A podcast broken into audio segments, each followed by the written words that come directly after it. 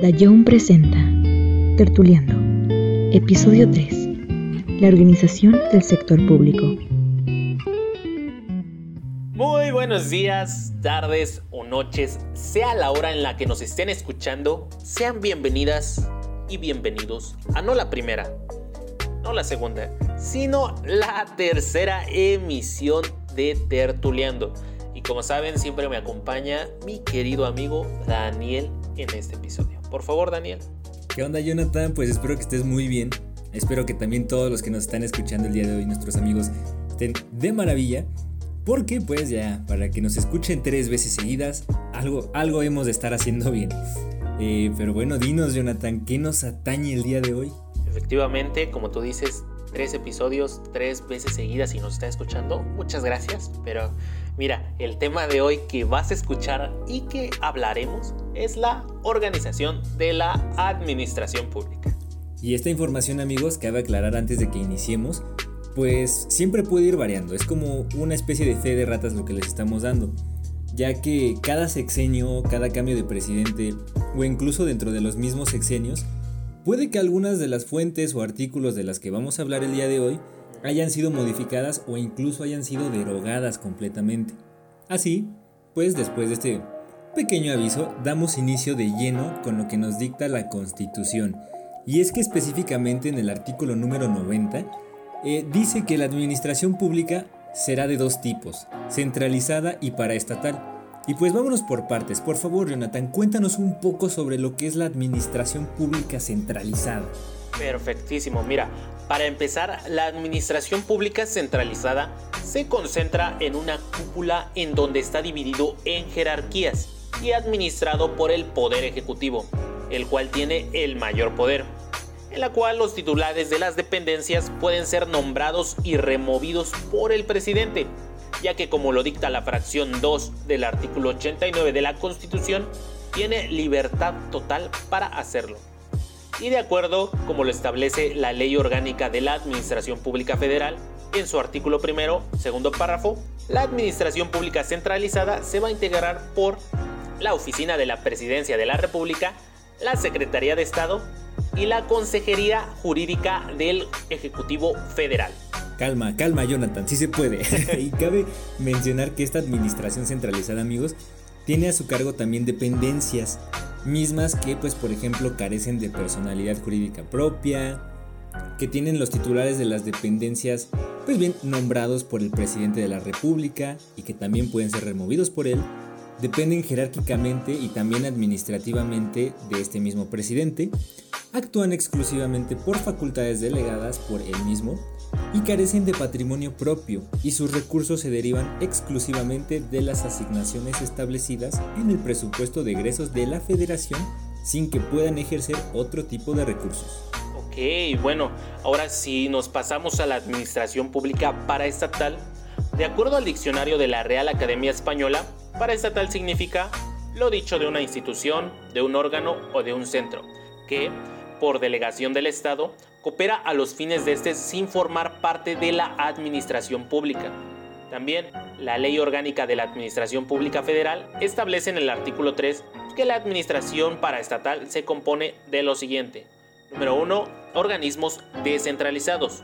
Como número 2 tenemos a empresas de participación estatal, instituciones nacionales de crédito, organizaciones auxiliares nacionales de crédito e instituciones nacionales de seguros y de fianzas. Y como último tenemos a los fideicomisos. Y esto en palabras pues un poquito más humanas, ¿no? Eh, quiere decir que la palabra estatal significa lo que está paralelo al Estado, o bien lo que está cerca de o más allá.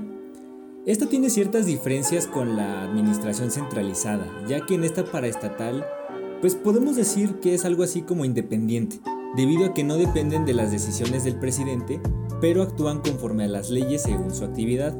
Un ejemplo de esto, amigos, es por ejemplo la Lotería Nacional, que conforme al artículo 14 de la Ley Federal de las Entidades Paraestatales, los organismos descentralizados pueden prestar servicios ya sea públicos o bien sociales. Ok, y mira, cabe aclarar que todo esto que dijimos es estrictamente de la Administración Pública Federal, pero pues hay que avanzar a la Administración Pública Estatal, que tal como lo dicta el artículo 40 de la Constitución, la república se compone por estados libres y soberanos, y la división de poderes es igual a la del país. A ver, a ver, a ver, más despacio, velocista. ¿Me estás diciendo entonces que los poderes ejecutivo, legislativo y judicial existen también a nivel estatal? Efectivamente. Por ejemplo, el poder ejecutivo estatal, en vez del presidente como jefe supremo o tlatuani, hay un gobernador. Y para ejemplificarlo de mejor manera, en el caso de sus vecinos, el Estado de México, tienen como representante a Alfredo del Mazo. Ok, ok, entonces a ver, vamos por partes, a ver si te entendí. Entonces, en el poder legislativo estatal, en vez de tener un Congreso federal tal cual, tienen un Congreso local. Y si esto es cierto, ¿no nos los podrías ilustrar con algún ejemplazo ahí más de la vida real? Por supuesto que sí, mira.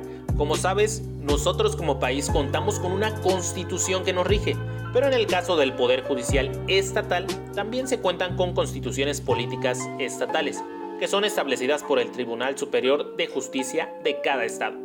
Un claro ejemplo de esto y de lo que pueden hacer es que podemos observar que en algunos estados ya se estableció la legalización de los matrimonios igualitarios. Si me lo preguntas a mí, esto ni se debería preguntar, simplemente hazlo, eres libre. Pero pues tenemos ejemplos como Sonora y Tamaulipas que ellos aún no lo aprueban, pero pues otros que más revolucionarios, más innovadores como Baja California y Sinaloa que lo acaban de hacer en este año 2021. Ok, ya te voy siguiendo el hilo. Espero que ustedes también lo estén haciendo, amigos. Y pues mira, esta onda de que si es legal en un lado, luego legal, bueno, ilegal en otro, sí es una cosa muy rara. Pero mira, en fin, yo creo que podemos concluir entonces que los tres poderes se presentan tanto a nivel país como a nivel estado. Así que vamos a desmenuzarlo uno a uno. ¿Qué te parece, Jonathan? Perfecto. Entonces empecemos con el poder ejecutivo estatal. En el caso de los estados, recae eh, este poder en un gobernador, que durará en su cargo no más de seis años, así como el presidente. Su elección es popular, directa y no podrá ser reelecto para el periodo inmediato. Ok, bueno, y si nos pasamos al siguiente poder, que es el legislativo estatal, este poder legislativo de los estados se ejerce por un Congreso local, integrado únicamente por la Cámara de Diputados. De ahí que el poder legislativo estatal sea unicameral. Pues si a uno le queda claro, es que solo cuentan con una Cámara de Representantes. Por otro lado, los senadores no forman parte de las legislaturas estatales, pues aquellos son representantes de los estados ante el Congreso de la Unión. Y vámonos veloces cual rayo McQueen amigos pasando al Poder Judicial Estatal. Y es que este, a diferencia de los dos anteriores, es un poquitín especial. Les explico. La Constitución no nos habla tal cual de algún artículo pues donde diga algo acerca de la organización del Poder Judicial en los estados de manera que éste se ejerce por los tribunales que dicten las constituciones políticas estatales. La mayor parte establece al Tribunal Superior de Justicia como el encargado oficial del Poder Judicial.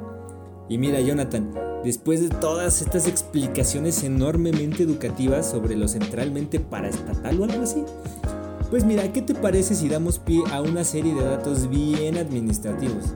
Digo, para relajarnos un ratito. Me parece perfecto. Y pues sean bienvenidos una vez más a la sección de Administrar Datos. Son datos tremendos, datos tremendísimos. y ya se la saben mis amigos, y si no pues ahí les va otra vez.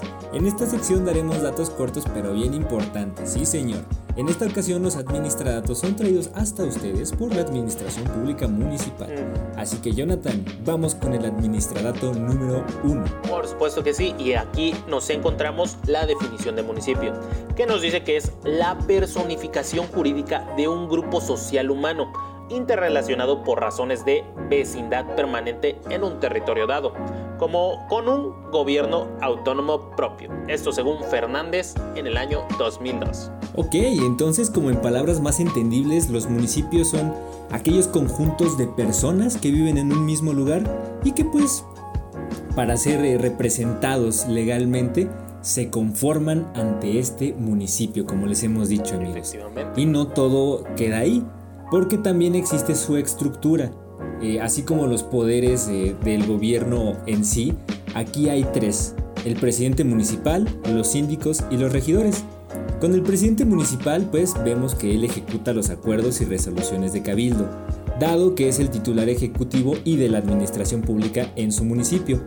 Después con los síndicos tenemos que son los representantes jurídicos del ayuntamiento y que también son los defensores de los intereses económicos, así como son responsables de supervisar la gestión de la hacienda pública municipal. Y por último amigos, pero no menos importante, tenemos a los regidores, quienes tienen a su cargo las diversas comisiones de la Administración Pública Municipal.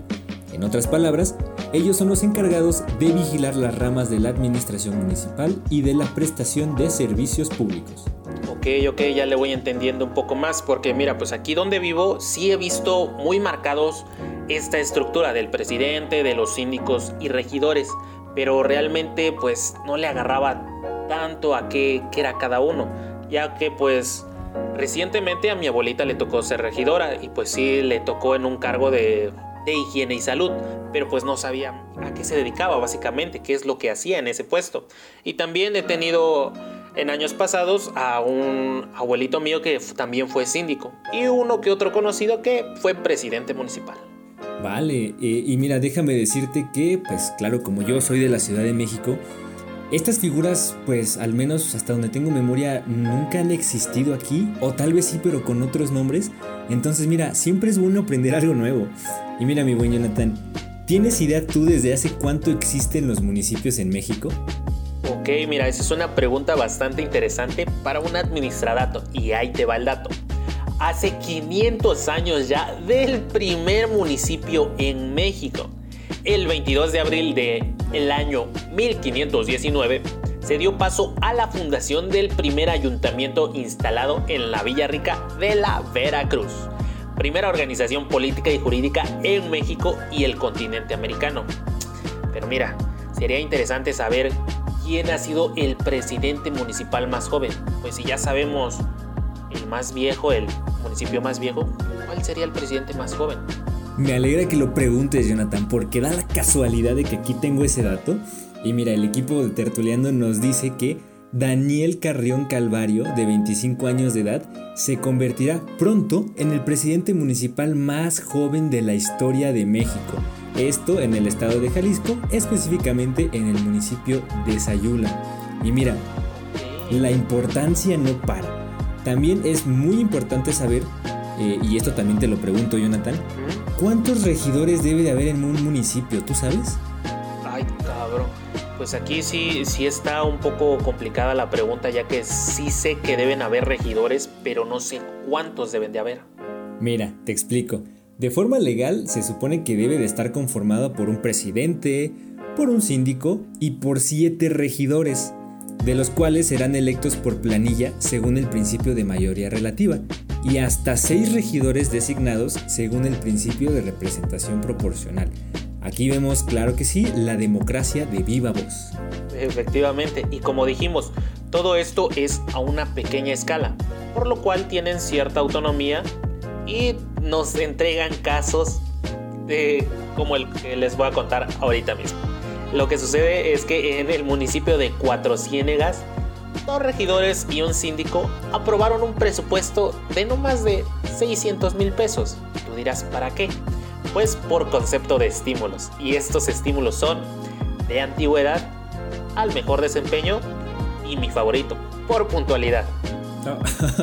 ok, entonces pues no está tan lejos de la realidad, digo, podemos recordar aquel caso en el que pues una institución pública de la cual no diremos nombres, pues registraba algo así como ceniceros por 500 mil pesos, ¿no? Entonces, pues no es algo alejado de la realidad. Pero mira, para terminar con este episodio, y del cual hemos sacado un montón de carnita, como diría algún don comedia por ahí, pasemos a la última sección, Jonathan. ¿Cómo se llama esta sección? Por supuesto que sí, y esta sección es preguntando y chismeando. Oh, oh. En esta sección, amigos, pues la gente, los fanáticos, nos hace sus preguntas acerca de la administración pública y preguntas en general también. Pero mira, vayamos a la primera pregunta, Jonathan. Aquí nos pregunta nuestra querida seguidora, arroba Laura Sánchez, ¿cómo rayos fue que pasó el Distrito Federal de llamarse DF Ciudad de México? Ok, mira, eso es algo bastante interesante. Realmente a mí siempre me ha surgido la duda, ya que pues yo soy un, un oaxaqueño. Y antes lo conocía como DF, ahora Ciudad de México. Realmente no sé qué pasó en esa transición. Y pues antes les decían defeños, ¿no? Ahora son sedemequeños, citadinos, porque chilango, todo el mundo les dice chilangos, pero si hablamos estrictamente de la palabra chilango, son esas aquellas personas que se van a vivir a la Ciudad de México. Entonces por esto que yo no te puedo decir chilango porque tú eres nativo de ahí. Entonces, ¿cómo te digo? la verdad es que es una cosa bien rara. Yo, yo creía que éramos chilangos. Ahora con lo que me dices, pues veo que ya no. Muchos de los amigos que nos escuchan también ya se habrán dado cuenta que no somos chilangos tal cual. Y mira, la neta es que es una cosa bien rara. Antes, pues yo también creía que éramos de geños. Ahora supongo que somos de mexiqueños o algo así.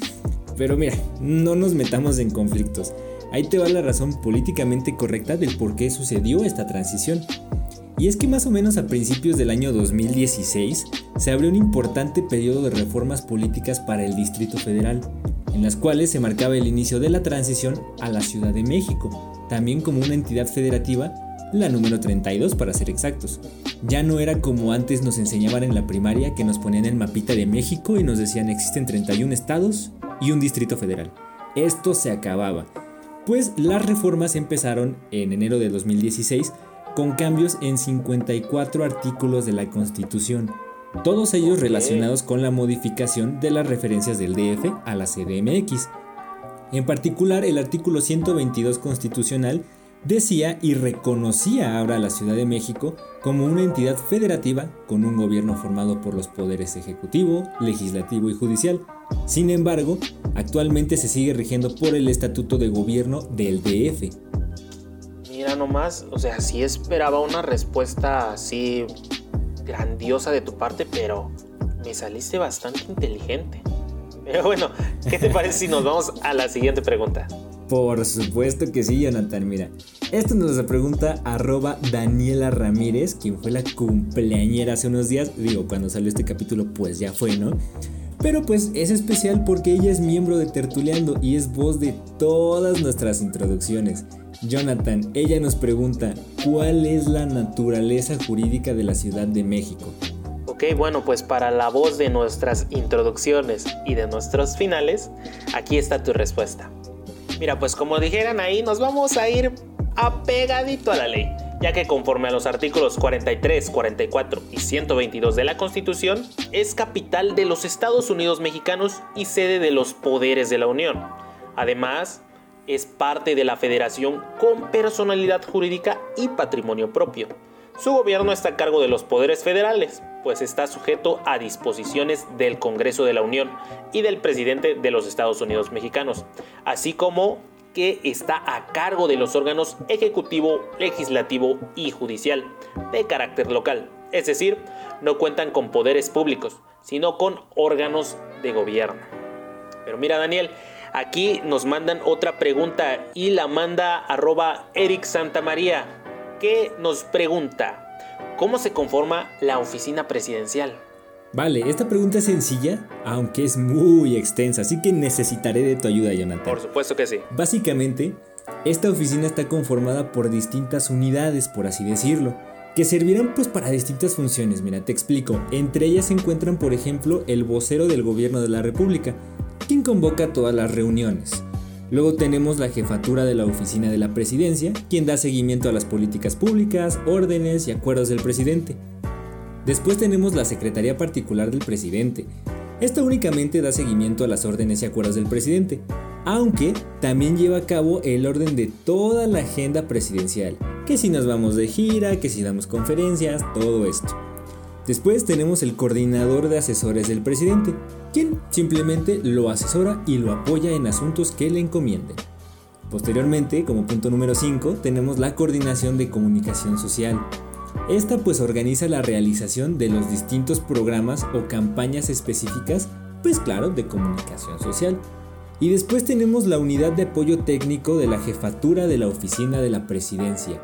Esta está compuesta con distintas secretarías y coordinaciones, Jonathan, ¿nos puedes ayudar con ellas? Por supuesto que sí, mira. Principalmente tenemos a la Secretaría Técnica de Gabinete y de ahí tenemos varias coordinaciones, tales como la de opinión pública, estrategia y mensaje gubernamental, la de vinculación, la de estrategia digital nacional compartiendo unos buenos memes, la de ciencia, tecnología e innovación y finalmente la de crónicas del presidente.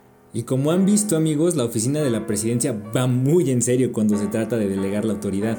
Esperemos que nos hayan seguido el hilo de todos estos datos. Yo tengo fe en que sí, y si no, pues tan fácil como es regresarse unos minutos y retomar sus apuntes. Por favor amigos, esta información es de vital importancia. Pero bueno, pasemos a la última pregunta que nos hacen y nos la manda un queridísimo amigo llamado Ismael Argonza, que dice, ¿qué es el Estado Mayor Presidencial? Mira Ismael, con esta respuesta nos vamos a ir al lado bélico del podcast, saquen el COD, saquen el Free Fire, obviamente después del podcast. Pues este estado es nombrado por el presidente, según la fracción tercera del artículo 14 de la Ley Orgánica del Ejército y Fuerza Aérea Mexicanos, quien también en el artículo 15 nos dice que es un órgano técnico militar, es decir, es un cuerpo militar que integra a las tres Fuerzas Armadas que existen en México, como lo son el Ejército, la Marina y la Fuerza Aérea, con un mando unificado y con el propósito exclusivo de auxiliar al presidente bastante interesante el hecho de saber que podemos caer en una especie de toco madera dictadura militar. Pero bueno, en general los temas que abarcamos hoy nos hacen entender más sobre el funcionamiento de cada uno de los estados que conforman a México y sin duda para algo nos han de servir. Claro que sí, mi buen Jonathan. Es importante recordarle a todos los amigos que nos escuchan que pues a fin de cuentas vivimos en este país y por eso debemos saber la forma en que se distribuye el poder para entender quiénes son quienes nos gobiernan. Efectivamente, y pues sin más que decir por el momento, mis queridísimos amigos, hemos llegado al fin de esta tercera emisión de Tertuliano. ¿Algo más que quieras agregar, querido Daniel? Pues como cada semana agradecerles el habernos escuchado hasta este punto. Esperamos que les haya gustado el episodio del día de hoy y claro que sí amigos, nos estaremos viendo la próxima semana con más tertulia. Y miren, no olviden seguirnos en nuestras redes sociales. En Facebook, en Instagram nos encuentran como arroba tertuliando podcast. Y en Twitter ahí nos pueden hacer sus preguntas como arroba tertuliando. Sin más por el momento, gracias y nos vemos hasta la próxima. Tertuliando, una producción de Daniel Gutiérrez y Jonathan Ruiz, escrito por Alberto Becerril y Daniela Ramírez.